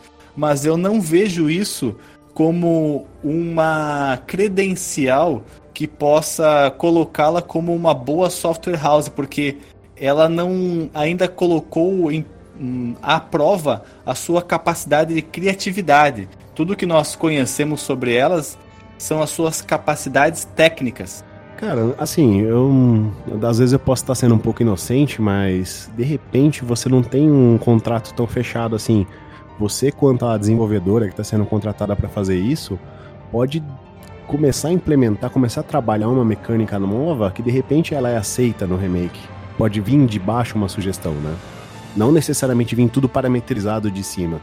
Entendi, entendi. Mas eu, eu, mas eu tô pensando num escopo muito maior em que você tem que fazer do zero, você tem que criar personagens cativantes, você tem que criar um roteiro cativante, você tem que fazer diálogos que sejam imersivos, como falou o nosso outro podcast que ainda vai ao ar, ou talvez já tenha ido, não sei quando esse aqui vai ser liberado. Então eu acredito que fica muito. Eu, eu, eu nesse caso, concedo a mim e a quem mais quiser o benefício da dúvida sobre a capacidade de empresas remasterizadoras terem suas próprias propriedades intelectuais de sucesso. É, eu acho que eles têm que fazer enquanto tem público, né? Eu acho que vai saturar isso no mercado. Vai chegar uma hora que ninguém vai mais querer. Mas enquanto a galera quer. Por exemplo, tem uma, tem uma empresa chamada Sumo Digital. Ou Sumo Digital, né? não tem acento, né? E, e, e o nome em inglês. Ela é a empresa responsável pelo último Sonic de corrida. Sim, ela fez os Esse três. Sonic que foi um fracasso. Os três Sonics. É, fe- fez os três. E ela fez também o a conversão dos arcades para consoles do OutRun Coast to Coast. Aquele jogo maravilhoso com vários modelos de Ferrari que você pode escolher conforme você vai ah, avançando, inclusive, no jogo. E, e eu não sei se a Sumo Digital ela é mais conhecida por conversão ou por propriedade intelectual nova, por exemplo. Não, ela é um, estu ela é um estúdio que contrata, porque aqui ela tá como desenvolvedora também do Forza, Forza Horizon 4. É da Sério? Olha Aqui, só. tô- eu tenho no site deles, tá? Eu não tô na, na Wikipedia aqui. E os games Aham. deles tá como o Scenic, né? Tem o Hitman 2, é, Little Big Planeta 3, Snake Pass, Horizon 4 e o Crackdown 3. O que, que tem no Forza Horizon deles? Tá como o jogo deles. Eles fizeram o 4. É, o Forza O Horizon jogo, 4. A versão base? Ou a a expansão? Aqui diz que é o jogo, eles no site deles não tem mais especificação, mas tem o- aqui tá eles também como tem outros jogos também se tu procurar fora do site deles, talvez eles quiserem colocar mais é, mais atuais, mas eles têm aqui ó muito jogo de corrida, ó, o Outrun, Toca, tem o Driver 76, Fórmula 1 2009. É, o foco deles é jogo de corrida, não tem. Eu pensei que era da Microsoft Studios, cara. Inclusive eu tava jogando ontem, cara. Como ficou bom esse Forza Horizon 4, hein? Meu Deus lindo, do céu. cara. lindo, lindo, lindo. E eu acho que eles fizeram um port de 360, não foi? Não, o Horizon 4 não tem no 360. Ele tem até. Eu não sei até qual que tem no 360. Já estamos aqui com um avançado da, da hora. Eu gostaria de dizer que. Reiterar aquilo que eu falei. Por mim, podem fazer quantos quiserem. Vocês, as empresas são livres para fazer. Nós somos livres para comprar ou não. Mas eu fico triste por ver o que uma empresa como, por exemplo, a, a Capcom eu tô falando aqui da orelhada, pode ser que eu, eu vá falar uma asneira, uma bobagem imensa. Eu não tenho os números para dizer se eles se apoiam mais em propriedades novas ou sucessos antigos. Para dizer que eles estão devendo na, na qualidade de coisas novas, né, na, ou pelo menos quantidade, e se deixando levar pelo dinheiro fácil. Não que seja errado, né? Não que seja errado, mas eu digo no sentido de que poderiam fazer produtos melhores para os seus fãs. E se você levar em consideração que lá no começo deles eles emplacaram sucesso atrás de sucesso, hoje em dia eles estão com a, a mesma envergadura moral no mundo dos jogos? Cara, eles estão em alta sim, só que eles não são mais uma fábrica, nem- eles não são mais um coelho de games. Agora eles produzem com muito mais é, qualidade e menos quantidade. Essa é mais, posso dizer. Cite dois jogos lançados recentemente, ou os dois últimos jogos de propriedade intelectual nova da Capcom, Guilherme. Cara, eles não estão trabalhando muito com propriedade intelectual nova, eles estão trabalhando mais com continuação. Não é à toa que eles estão trabalhando com o. Eu esqueci o nome do último lançamento do Monster World, mas eu vou dizer que é o novo Monster World ali. Hunter? Monster Hunter World? É, Não, não Isso, sei, eu não Monster sei World. porque eu não, não, não joguei, mas é uma febre do cacete. O pessoal tá jogando pra caralho, assim, tão, tão falando. Até o Alisson jogou ali e tal. É, é, é um jogo que o pessoal tá gostando. Aqui, ó, tô olhando. É o Monster Hun- Hunter World aqui, tá certo? O Street Fighter V também é, é um, foi um grande acerto deles agora, mas no lançamento não. E o remake, cara, o remake do Resident Evil 2 foram dois acertos ali. Porque o Marvel vs Capcom Infinity e o lançamento do Street Fighter V foram fracassos. E até o próprio Devil May Cry 5, que é uma continuação de uma franquia que o pessoal já vinha pedindo há tempo, há tempo, Devil May Cry, Devil May Cry, Devil May Cry, Devil May Cry, sabe? Aí eles, pá, lançaram um, não é o melhor jogo do mundo? Não, mas a galera gostou, entendeu?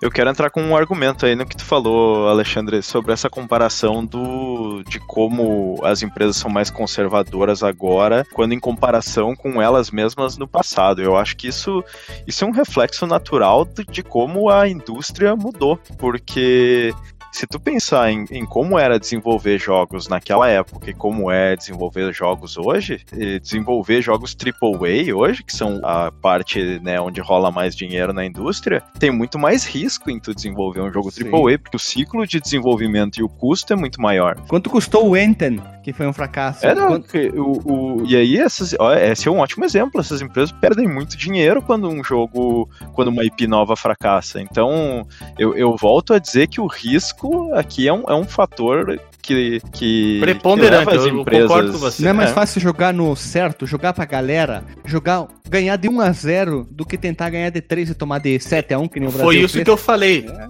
Foi isso que eu falei. É. Mercadologicamente faz muito sentido porque esse dinheiro é, é, é quase certo.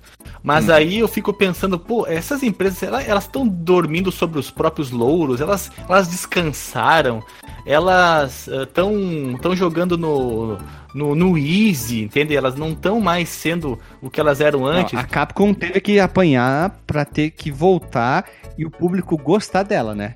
Aí veio com um remake e um jogo novo. A EA Sim. é um caso que sempre vai lançar FIFA 20, 21, 22, 23, o pessoal vai dizer o jogo é uma merda, mas vai lá e compra, né? Sim. Só que eles tiveram um, um erro, tipo aquele Apex Legends lá, que é tipo um Free Fire da vida, que começou bem e depois uf, sumiu a galera, né? Sumiu? Ele é tão bonito. É, mas jogo bonito não, não, não quer dizer nada, né? Ele rende pra caramba. É uma das coisas que mais rendeu da Respawn.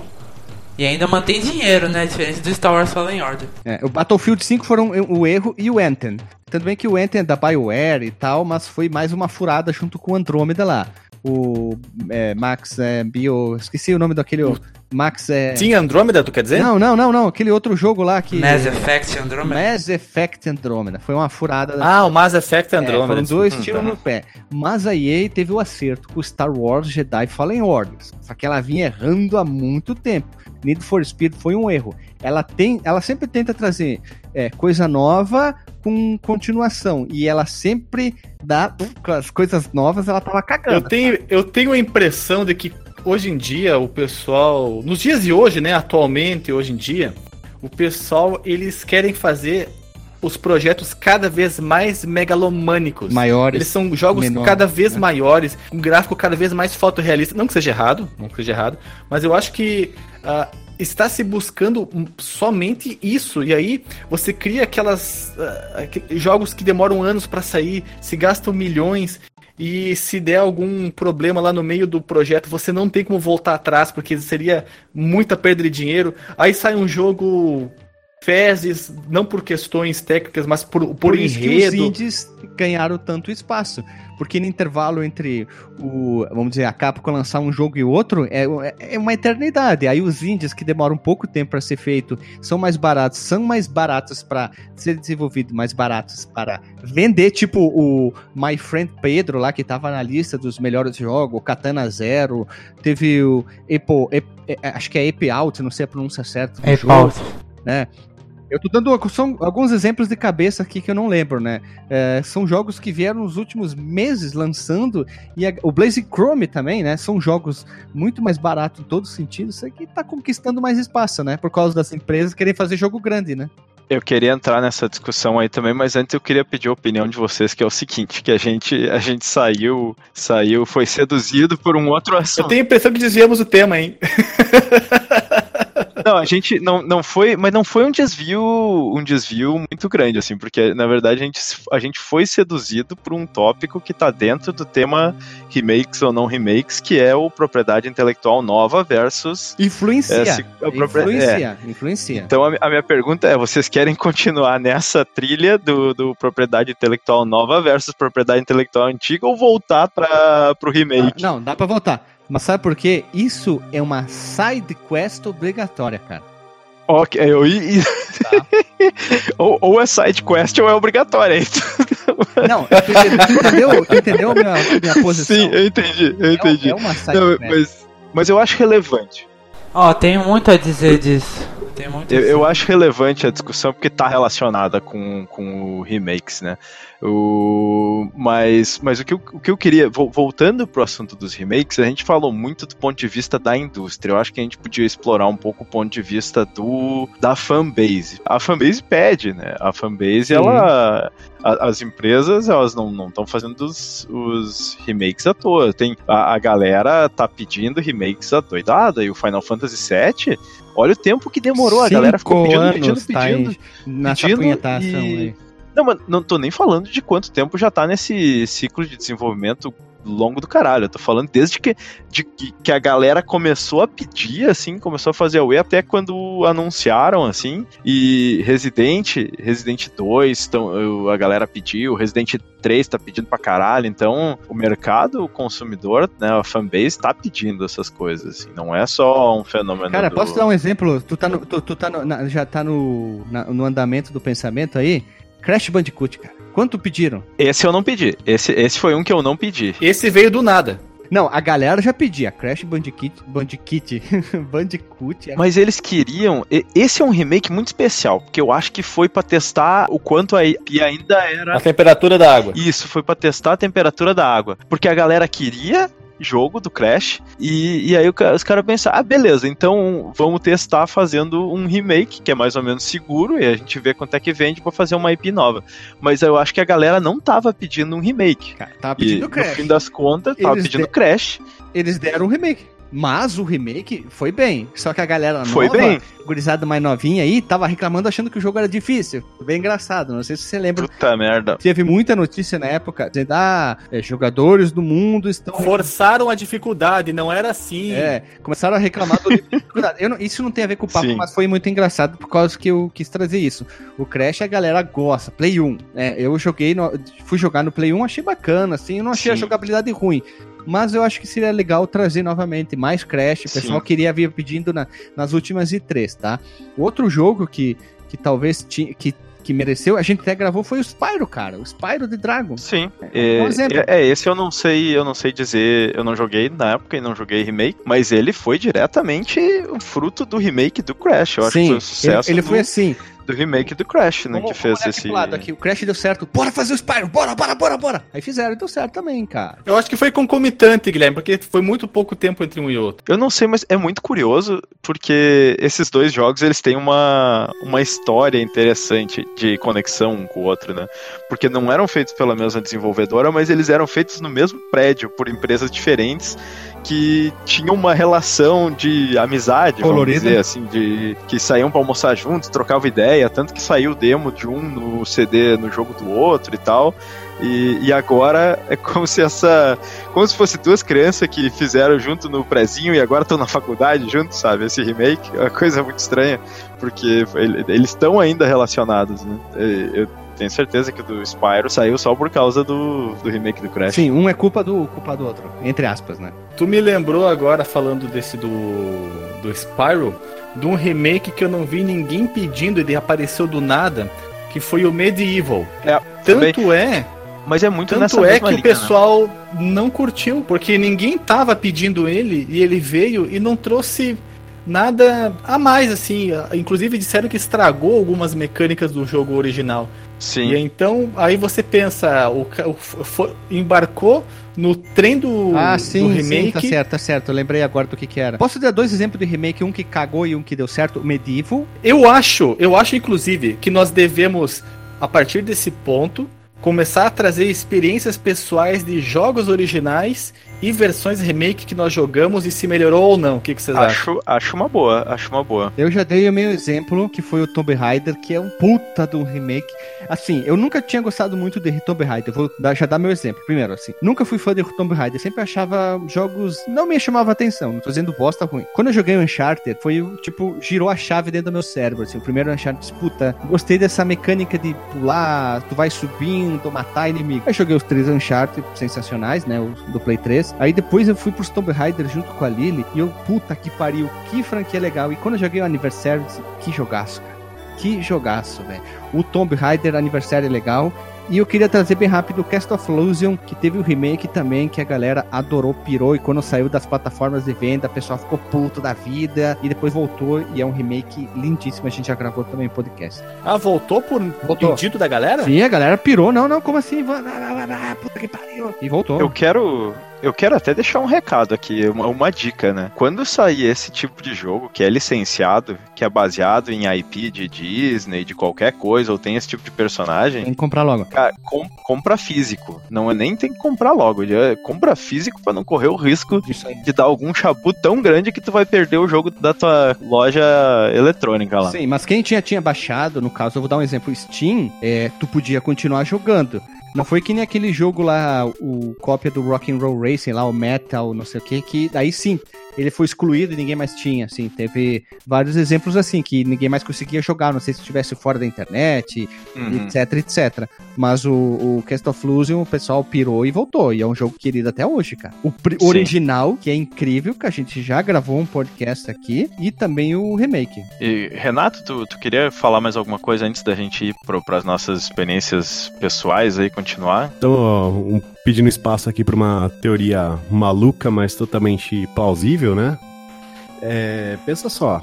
Vocês estão falando aí de remake que a galera quis e de um remake que, vamos botar aspas aí, ninguém pediu. Uhum. Segura essa informação aí. Segura aí, segura aí, segura aí. Outra informação, vamos começar num outro tópico aqui. Qual que é, qual que é a proposta da próxima geração, da nona geração? Qual que é a maior propaganda? Zero loading. Streaming. Não, zero loading. Retrocompatibilidade com tudo. Retrocompatibilidade infinita. Ah, Então, aham. olha só, vocês estão trazendo todas as IPs do passado numas versões, vamos abrir aspas de novo, definitivas, para que você possa portar isso para sempre. Você tem uma versão base dela boa, compatível com essa retrocompatibilidade, para você poder carregar ela daqui para frente. Retrocompatibilidade? O que, que é um retrocompatibilidade? É uma retrocompatibilidade falada errado, cara. Cara, eu acho interessante essa tua teoria, mas assim, pensando no, na questão de que, de- digamos, eu, eu até hoje não entendo por que, que o Play 4 não tem compatibilidade. O Play 1, né? A Sony é uma empresa muito parecida com a Nintendo, cabeça dura. Cara, é muito. Ela teve que ver a principal concorrente, uma das principais concorrentes, desculpa pela fala errada, a Microsoft, que fez muita burrada, que na minha cabeça é que nunca faria isso, simplesmente fazer, ó, retrocompatibilidade 360, Xbox original, vamos liberar uma caralhada de jogo, foram liberando uma caralhada de jogo. Sim. Eles tiveram que ver acontecer com o concorrente. É, dá muito certo que muita galera ficou feliz, né? É, isso ajudou até a vender mais o, o Xbox. E agora só a Sony no Play 5, eles estão anunciando que vai ter Sim. retrocompatibilidade. Tá, puta, aí é E não sabemos qual vai ser a extensão, se vai ser toda a biblioteca, se vai ser em, em ondas como é feito com o Xbox hoje. E ainda Não, vai ser o que interessa, né? Vai ser o que... É, não, vai ser em ondas, mas eles. Rumores vazaram dizendo que vão ser do 1, do 2, do 3 e do 4. Mas, mas, Guilherme, eu queria lembrar uma coisa aqui. A Sony, ela só parou com a retrocompatibilidade no 4. Porque o, o Play 2 era retrocompatível com o Play 1, o Sim. Play 3 original era Versões. retrocompatível com o 2 e o 1. Sim, conver- E, dependendo da versão. claro, né? de- dependendo da versão. Eles foram tirando isso, por- talvez por uma questão de mercado, que talvez não tivesse a demanda que Não, era. mais barato. Que eles né? têm. Barateia, É, né? é mais barato, né? É mais barato, mas é, na, naquela época já estava conectado na internet, eles certamente já tinham analytics, assim, eles já sabiam quanto tu tava jogando de 2 e de 3 e de 1, um, e baseado nisso, ali botaram na balança e disseram, não, vamos cortar que não vale a pena. É, porque quando você compra uma geração nova, você quer os jogos tunados daquela geração, né? O retrocompatível vem em segundo plano. Não, eu, acho que ele vem como um plano de transição. É mais fácil tu vender pro cara, é, é exatamente para o momento da transição.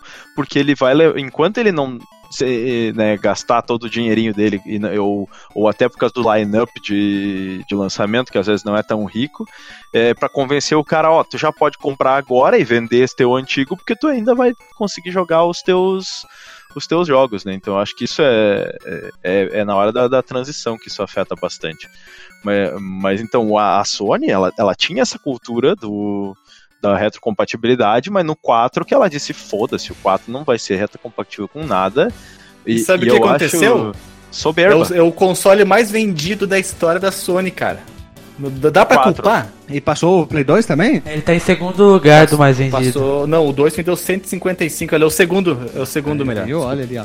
Mas passou o Play 1. Passou o Play 1, uma coisa inacreditável. Eu, eu acho que isso é por causa de dois fatores. Um, Microsoft Os fez jogos, muita né? merda. Muitos jogos. É, é, o- jo- o- exclusivos e Microsoft fez muita merda no da geração. É que agora a, Micro- Ah, a é. Microsoft só conseguiu recuperar nos últimos tempos aqui com o Game Pass, né, cara? Essa é falando a verdade, Sim. né? Mas eu acho, eu acho que o, o Renato tava ainda com o, seu, com o pensamento dele, gente. Nós estamos aqui boicotando o. Renato, hein? Não, não, mas ele, ele, ele veio com essa. Eu tava respondendo a teoria dele, né? Foi ele, a gente. Essa foi a continuação do pensamento dele, que ele É. trouxe a, a teoria de que era. Era por. Era um. Tá alinhado com a estratégia da retrocompatibilidade, esses remakes que estão sendo pra geração atual. E uma coisa interessante também, que é um comportamento que a Steam acabou despertando, é você ter a sua carteira virtual, né? Sua biblioteca virtual. Você carregar esses jogos, mas não um, porrada de CD. Que você vai guardar e ele para de ler com o tempo e a caixinha fica amarela. É você ter ele virtual lá e portar essa, essa biblioteca virtual de console a console. Aí uma, uma vez eu quero jogar um jogo que eu comprei lá no começo dos anos 2000, ele tá lá ainda. Sim, sim. Mas é, é, é uma questão. A gente se acostumou a, a essa questão da carteira virtual, mas a gente também já teve casos na questão da biblioteca digital em que essa isso aí foi pro cacete, né? Foi, perdeu os direitos. não, nem, nem, não é nem só isso. A Nintendo é, já Campeã. fez isso com Nintendo é campeã. o Wii, né? É, Matar- Se tu não baixou teus jogos digitais que tu comprou lá pro, pro Wii, já era, amigo. Tu não tem mais eles. É, mas a Microsoft não vai fazer isso não, cara. E a Sony não vai fazer por causa da Microsoft. E a Nintendo é campeã de, de não tratar bem o público dela por muito tempo, né, cara? Ela é o, ela é aquela, aquela banda que tá cagando e, e- cagando e andando pro público, sabe? Tipo, ah, vou fazer o que eu quero, o público não vai mais no show, ele ofende todo mundo, sabe? É, é, é, é, eles, faz pouco tempo que eles começaram Cara, a lutar. Nintendo tá certa. ainda, né, a cara? Nintendo, ela faz jogos para si. Se gostou, beleza. Se não gostou, dane-se. vou continuar desse mesmo jeito para sempre. Eu não, não discordo, cara. É a, é a visão deles e isso tornou eles o que eles são hoje. Ele, a sorte é que eles são tão bons nos jogos que eles fazem que a galera releva, entendeu? Aceita. É, é são as IPs, na verdade, né? E isso é, é a São qualidade dos poucas, jogos e e são são, e são as IPs. Elas são poucas, mas elas são muito amadas, né? É verdade. Nós, pois é, olha só, nós estamos aqui falando de se a indústria tá preguiçosa com tanto remaster. A Nintendo tem três IPs que passou 100 anos com elas. E tem remake, tem remake de Mario, tem remake de Zelda, pronto, cara. E tem remake de Metroid, cara. São três das principais IP deles e os três têm remake, cara. Eles também fizeram remake. E, e uma, uma coisa meio, meio polêmica aqui, né? A- ah, eu não vou dizer que é polêmica, mas é que é o seguinte: da- se tu for olhar. é, Escolha melhor as suas palavras, parça. O que eu queria dizer é o seguinte, va- vamos comparar a, a primeira geração, não, desculpa, não é a primeira, é a segunda ou a terceira, qual que é a do Master System dos 8 bits? É a Terceira, cara. é a terceira, né? É. Vamos comparar a terceira com a quarta geração, se tu for olhar os dois maiores é, nomes que tinha, que era Sega e, e Nintendo, a, a SEGA ela trouxe muito menos da, da primeira geração, da, desculpa, da, da terceira geração para a quarta, tanto em termos de formato dos jogos quanto em, em propriedades intelectuais, eu acho, né? Trouxe, eu não sei, Shinobi, tentou trazer Alex Kidd, enfiou os pés pelas mãos ali, mas não, não teve muita coisa que veio. A Nintendo não, ela trouxe muita coisa. Ela trouxe Zelda, ela trouxe Super Mario, ela trouxe Metroid. E o formatinho dos jogos era muito parecido, era quase como se fosse um, um remake do seu primeiro jogo. Se tu olhar o, o Super Mario World, ele é quase não vou dizer de remake, mas a, a proposta, o formato, a jogabilidade é muito parecida com o Super Mario 3. O, o Super. Tanto, tanto que tinha né, o Super Metroid, era tudo Super, né? O, o Super Metroid, se tu comparar com o Metroid do NES, também era um formato muito parecido. Era quase. Eu, eu olho para eles e eu quase vejo um remake naquilo, assim. Mas isso é facilmente explicável, querido DJ, porque a SEGA era uma empresa de jogos para arcade. Então elas tinham que se renovar a cada lançamento. Cada jogo que ela lançava para arcade tinha que ser uma coisa nova, uma coisa diferente, uma coisa impactante. e o eu... Mega Drive bebeu disso, porque muitos dos seus jogos são conversões dos arcades. Enquanto Sim. que a Nintendo era uma empresa só de fazer jogos para para jogos domésticos, né, consoles domésticos. Então, se eles fizessem uma franquia legal que rendesse, tipo Mario, eles vinham ficar ordenhando essa vaca para sempre, como ficaram. Né? Mas aí eu preciso dizer que o senhor esqueceu. Tendo também fazia jogos de arcade antes de ter seu console, vide o Donkey Kong. ah, o... mas é, aí é um, um ou dois contra dezenas, né? Isso é verdade, isso é verdade. Cara, eu acho ah, que... Eu te refutei, eu jogos, te né? refutei né? sem, sem contestação, cara. Você perdeu essa agora. cara, eu acho que okay. ela dita regras, cara. Ela faz umas coisas que todo mundo vão atrás dela, cara. Ela, ela cria padrões da indústria do videogame. Isso é verdade. Eu tô até esperando agora o meu, o meu PS4 portátil. Cadê essa desgraça? pra eu poder jogar. Só o Switch que não é. Só o Switch, a ideia dela não. Foi uma cópia de uma empresa chinesa. Isso, infelizmente. É, é... teve, teve aí é. essa. Mas galera, e as experiências pessoais de vocês com, com os remakes? Calma que, calma que no, no, nós falamos aqui incessantemente, nós deixamos o nosso convidado, o menino Billy, falando muito pouco. Antes de nós começarmos as nossas experiências pessoais, tu quer fazer mais um adendo do menino Billy sobre tudo isso que nós falamos? Um, quer fazer um apanhado, quer fazer uma reflexão, quer colocar ideias originais aí? Sinta-se à vontade. Ah, é. Muito obrigado. É, uma coisa que eu ia dizer no meio da conversa que eu não consegui falar é o quanto que a gente dá valor para esses remakes, remasters e reboots, principalmente remake e sequência também, que a gente citou bastante da Capcom, que hoje em dia vive de remake e sequência é que uma vez o criador do Journey, ele falou o quanto a gente dá valor para sequência e remake e o quanto que um, um, jogo totalmente novo que tenta fazer algo diferente é, é, é uma coisa que, sabe, ele sente que tem muito mais valor, é muito mais interessante se fazer. E por exemplo, o Guilherme citou o Monkey Island, nossa que divertido, agora as crianças só podem jogar o Monkey Island. Isso não seria muito melhor, sei lá, uma sequência de Monkey Island com uma história totalmente nova? Não com remake talvez, né, fazendo uma gameplay totalmente nova. Quem sabe reinventar a série, além de um remake. É, a gente viu, por exemplo, com God of War 2018, que ele pega o mesmo personagem e dá uma continuação àquela história, mas ao mesmo tempo né, ele pega um pouco daquela história e traz algo totalmente novo. Todo mundo achou genial e tudo mais. Mas Billy, o, eu, eu acho que, que os dois conseguem coexistir, até no, nos teus próprios. No, desculpa, no teu próprio exemplo do, do God of War, que saiu pouco, eu acho que pouco antes do 4, ele, eles estavam. Bom, desculpa, não é um, não é um remake, né? Eu tava falando do remaster do, do 3. Mas mas, mas, pega a série Resident Evil também, ela, ela, os remakes, eles, eles coexistem com a série principal, assim, a série principal não deixou de evoluir para os remakes saírem, né? Então, eu acho que sim, tem, tem. Claro que a, as IPs novas, né, tem, tem valor, assim, não, não é uma coisa tipo, não, fiquem só fazendo remakes, mas é, eu acho que eles conseguem coexistir, assim.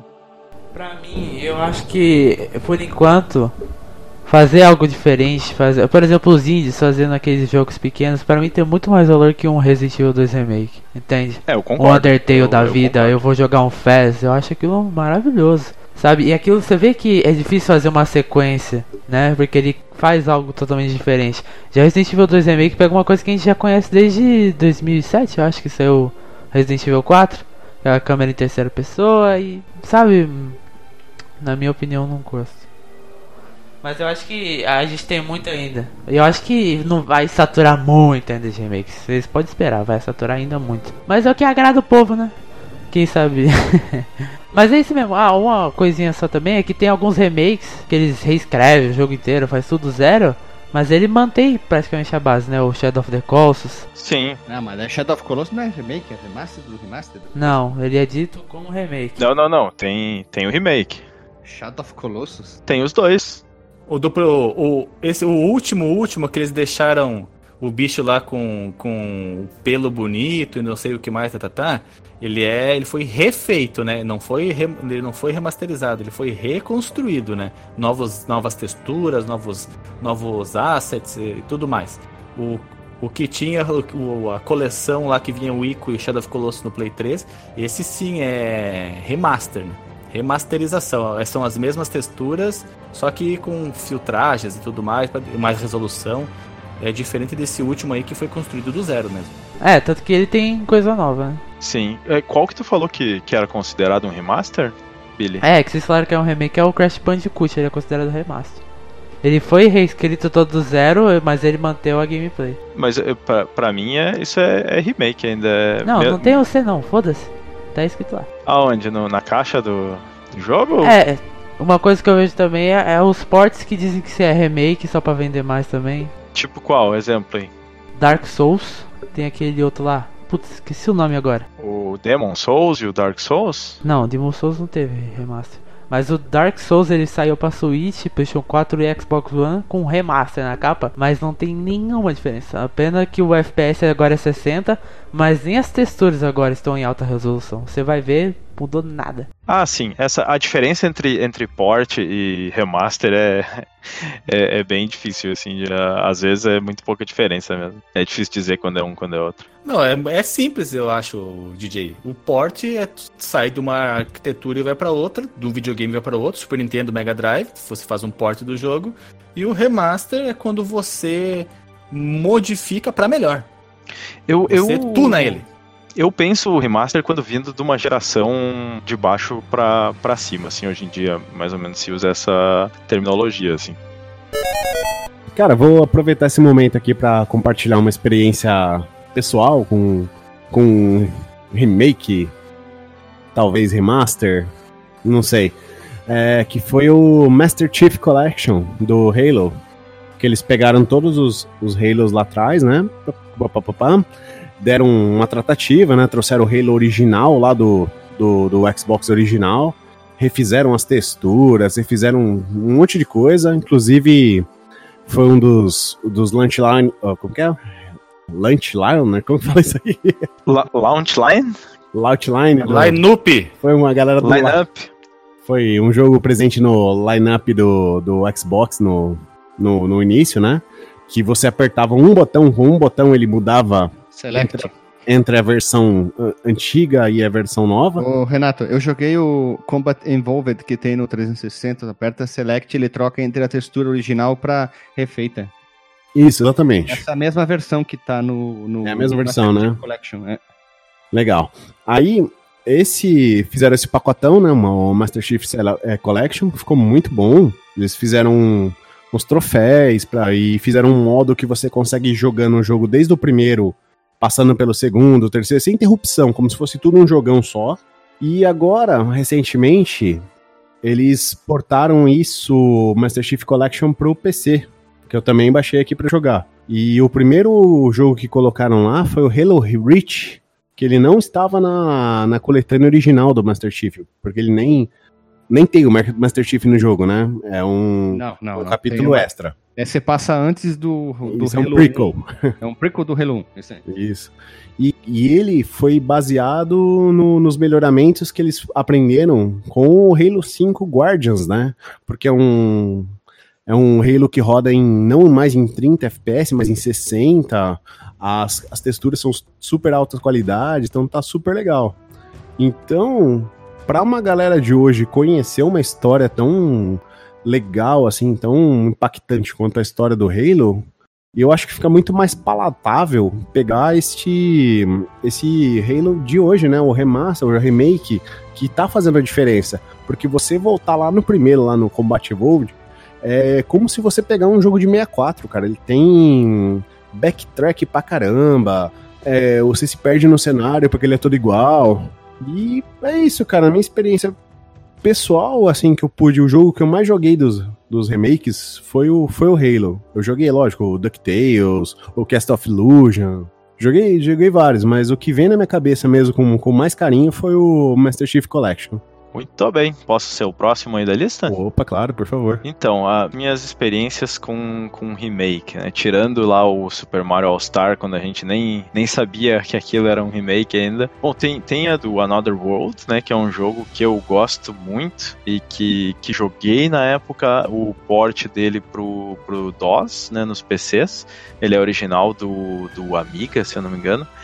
E, e, eu acho que era um, era um remake necessário e tal, talvez não um remake, talvez um, um, simplesmente um remaster teria sido ok já, porque ele vem ele vem com esse modo em que tu consegue trocar, né, da versão com os gráficos novos que foram feitos, né, pelo, pelo cara, pelo mesmo cara, o, o, remake, a arte, tudo foi feito pelo ainda pelo mesmo autor. É interessante ver, ver a arte nova, mas eu ainda gosto mais de jogar com, com a arte antiga, acho que tem mais do, do seu charme mas mais pelo fato de trazer esse jogo, né, para poder ser rodado em máquinas mais novas e que é um, é um jogo que foi muito influente na história dos, dos videogames, praticamente é, é muito influente dentro desse gênero do, do cinematic platformer, assim, acho que já foi citado por vários é, nomes da indústria como, como uma influência. É, então acho que era, era um remake necessário, gostei muito é, dele, tenho, tenho esse remake. E o remake do Resident Evil, eu acho que foi um excelente remake. Eu acho que na verdade ele serviu.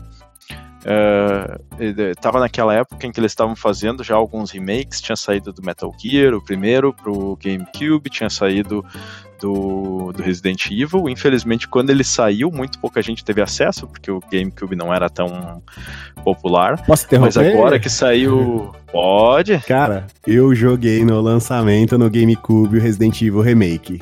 E foi Olha foda aí, pra caralho. cara. Foi lindo, o jogo era lindo, ele rodava maravilhoso na CRT. Era de, de cair o queixo mesmo, era bonito mesmo. Pronto, é só isso que eu, Eu, eu falar. fico. Não, muito obrigado, cara, porque eu fico feliz de ter trazido essa experiência, porque eu joguei o remaster do remake, então eu tô jogando o remake por, por tabela, né? Eu, eu tive uma experiência completamente diferente da tua, porque tá numa época diferente, né? E, mas ainda assim eu joguei o remake, só que o remaster do remake. É, a- acho que ele foi muito bom e, e ele também foi influente na, no assunto remake, né? Eu acho que ele teve uma influência muito grande nesse no, no que se seguiu depois de, de terem mais remakes. E, e eu acho que ele é um bom exemplo de remake porque ele, ele conseguiu ele, ele trouxe um jogo para um outro um outro nível de, de gráfico e de experiência só que ele manteve muito bem a essência do, do anterior. Ele não detraiu nada eu acho na minha opinião ele não ele não tirou nada em termos de experiência, ele trouxe algumas coisas novas, trouxe, mudou um pouco o, manteve a jogabilidade, manteve o game design, mudou um pouco o level design, mas com coisas novas assim, e, e acho eh, excelente. E aí, só pra trazer um, um tipo de remake que eu não gosto muito, não, não joguei, mas não, não joguei porque não me atraiu, porque eu olhei né, os trailers e coisas e não fiquei com vontade de jogar. Teve o remake do Full Throttle, que era um jogo que eu gostei muito na época, joguei na época. Eh, era daquela, né, leva de jogos da LucasArts, que popularizou o gênero do point and click. E, mas a razão pela qual eu não joguei foi principalmente porque o, o novo gráfico que eles trouxeram, eu acho que teve uma mudança muito grande na arte. A- a- o charme que tinha aquele gráfico pixelado, né? Não dá nem pra dizer que era pixel art, porque isso normalmente a gente associa com 8 e 16 bits, e aquele já era um jogo de PC, mas era, era bem pixelado, baixa resolução. Tinha um charme que não, não veio junto no, no remake, né? O remake ficou com aquele gráfico de jogo de flash. Sabe o que, que é isso, DJ? É que quando você aumenta demais a qualidade de um gráfico de um jogo, a necessidade de você de você imaginar o significado das coisas que não estão bem formadas se vai. Aí você acha que o jogo ele tá faltando alguma coisa e o que falta é você estar complementando aquilo que falta. graficamente. Por isso eu gosto tanto do Monkey Island, porque aquele visual dele de baixíssima resolução, ele permite que vo você imagine os detalhes ou, ou consiga a, a transformar aquilo em alguma coisa muito mais palatável do que aquele amontoadinho de pixels, que a versão remaster que, que aparece um, um desenho feito à mão, a, um pincel, aquarela, assim, alguma coisa nesse sentido, ele perde para mim porque fica tudo jogado na sua cara. Você não tem que imaginar nada, você não tem que supor, você não. Você tá muito passivo nessa história. O bom do gráfico pixelado com poucos pixels é que ele torna você ativo. É, eu, eu, entendo o que tu tá falando, mas para mim, o, o, do meu exemplo, não, não é esse sentimento. Porque eu tô. Eu até abri aqui o remake do Monkey ah, Island só pra olhar fosse, a arte. Pensei que foi, desculpa. Não, não, mas tudo bem, tudo bem. É uma, é interpretação válida, porque claramente pra ti o sentimento é esse, então tá, tá certo. O, só que para mim não é. Para mim é, é realmente é, olhando o Monkey Island e, e, olhando, comparando com o antigo, eu vejo que eles fizeram uma tradução é, boa da arte, né, do, do antigo pro novo. Eles conseguiram trazer, assim, na minha opinião, eles conseguiram trazer Sim, aquela essência tem o, pro Tem o clima, nova. tem tudo, né? Mas para mim uh, o visual uh, altamente pixelado 320 por 240 é insuperável. É, no meu caso, é, é, a arte não traduziu bem para aquele jogo, pro Full Throttle. Mas pro. Sinto então muito, não, não é só, só essa questão de ser em alta resolução. Se eu vejo Monkey Island. Olha, posso... tá okay. em moda hoje uma coisa chamada Coquetel Molotov. Tu pode ir lá na, isso, cara? desenvolvedor do jogo e, jo e, jogar um Molotov na porta ou, em ou forma posso, de protesto. Ou eu posso fazer uma coisa um pouquinho mais simples que é só não comprar o jogo, né, cara? Live and let die, né, cara? muito bem, muito bem. Acho que já que tu tá falando aí, passo, passo pra ti o bastão, Alexandre. Claro, aceito, aceito a proposta. De, de, só que eu vou, eu vou, eu vou ter que forçar a cabeça aqui pensando nessa questão do remake. Eu poderia até falar da, do Monkey Island, que eu joguei as duas versões, mais a primeira do que a segunda. Mas eu vou tentar achar um outro exemplo. Uh, joguei também os dois Tomb Raiders que o Guilherme falou, o, Tomb Raider original e o Anniversary. Aniversário, jogaço. O aniversário é jogaço, é impressionante. Eu não sei até como eu não tenho aqui no meu Play 3, eu jogava no PC. Depois que eu adquiri meu Play 3, eu não fui atrás do, desse Tom Brady aí. E o que que eu posso dizer, cara? Deixa eu pensar em alguma coisa aqui remasterizada. Vou ficar devendo para vocês, hein? Vou ficar devendo, mas eu vou fazer aqui um, um comentário acerca do que eu gostaria. Assim como o DJ bem comentou sobre a existência da coleção do Halo, que você pode trocar a versão remasterizada, a versão remake, pela versão. Na verdade é remasterizada só porque é só, é só o gráfico que muda, né? Pela versão original, eu gostaria de ver isso em todos os jogos refeitos. Eu até acredito que exista um outro que, que permita você fazer isso. O Crash não, não é um deles? O Wonder Boy, o Wonder Boy tem, cara. O Wonder, Wonder Boy. Boy. o Crash é, não. Eu, eu acho isso muito legal porque permite que essa gurizada nova nos seus Switches, nos seus Play 4, PC Master Race, consiga ter a ideia da onde surgiu aquele jogo que está sendo lançado com como um grande pedido dos fãs do passado, mas com uma, com uma roupagem nova para essa gurizada nova. Pode ser que eles não entendam qual, que foi, qual era o, o grande causa de comoção daquele jogo com aquele visual tão datado. Pode ser que se o pessoal não leva em consideração a, a, o visual, a beleza do visual antigo, mas para quem é da época e está readquirindo, revisitando esses jogos, eu acho que é uma adição maravilhosa você poder transitar entre as duas versões on the fly, como fala o pessoal das gringas. Ah, concordo, concordo. Só, só um, um uma questão, vamos dizer.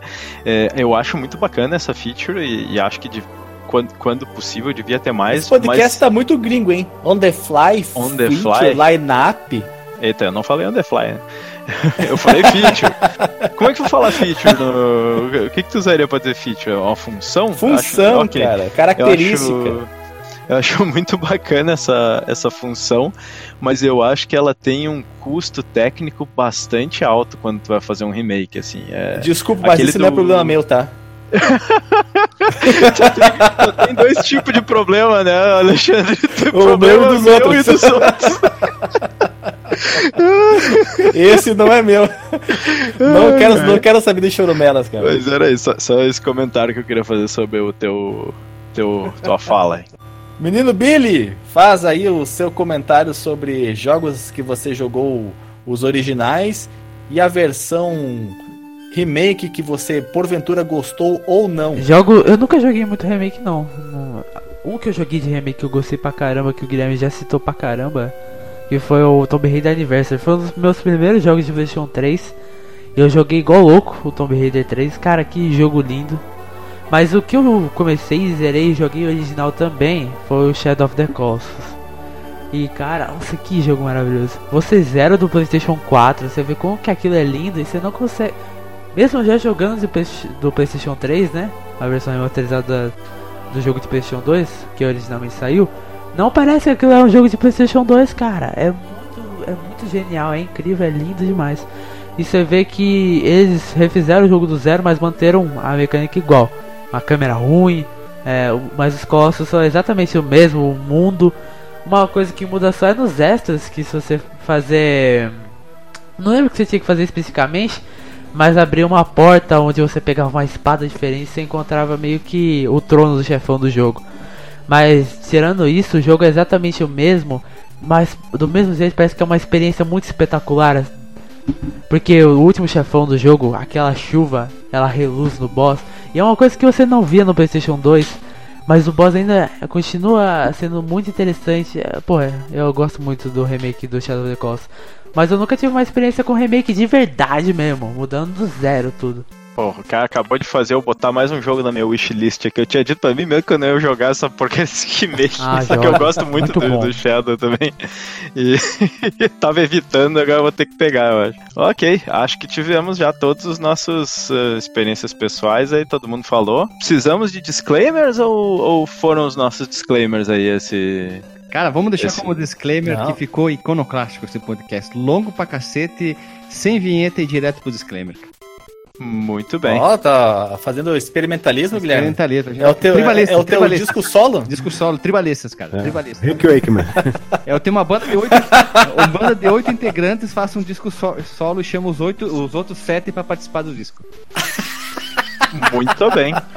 Eu só, eu só. Não é um disclaimer, mas eu só queria fazer, dar uma opinião aqui, que eu acho que a gente devia fazer mais casts eh, desse formato aqui, onde a Falando? gente vem debater. Não, onde a gente vem debater, assim, trocar opinião sobre um Tu assunto. quer imitar os outros indústria. podcasts da Podosfera? É isso, DJ? Putz. Não, que isso, gente. É, n- não vou imitar porque a gente vai falar. A gente vai falar de um jeito diferente. Eu copia, mas não faz igual, né? O clássico. É isso aí.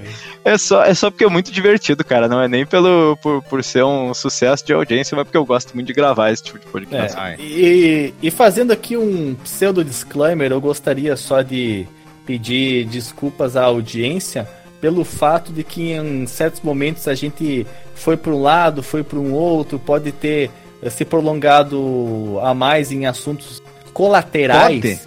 Em, em relação ao, ao tema, o cerne da questão. Proposto. Mas é co- como é, é, é um, um- Foi um episódio. é, co- como é que eu posso dizer? Um protótipo, é uma ideia a ser podcast. lapidada. É um, é um proto-podcast, uma ideia a ser lapidada, a ser melhorada. É, por favor, deem aquela re- relevada, né, marota. E no- nos próximos a gente tenta se ater mais ao tema proposto. Eu acho que eu até tenho um, um, um nome pra esse, pra esse tipo de podcast, que é essa nova série, que já, claro, sempre é o primeiro de muitos, vai ser o Debate de Boteco. Nossa, Cara. nome original que só, né? Plot twist. Plot twist. Esse é Não, o primeiro, mas pior é o podia segundo, ser, cara. Pior podia ser só papo de boteco. Já tem. Qual que foi o primeiro? Aí tu, aí tu pode editar e tirar todas as minhas falas do, do- do episódio.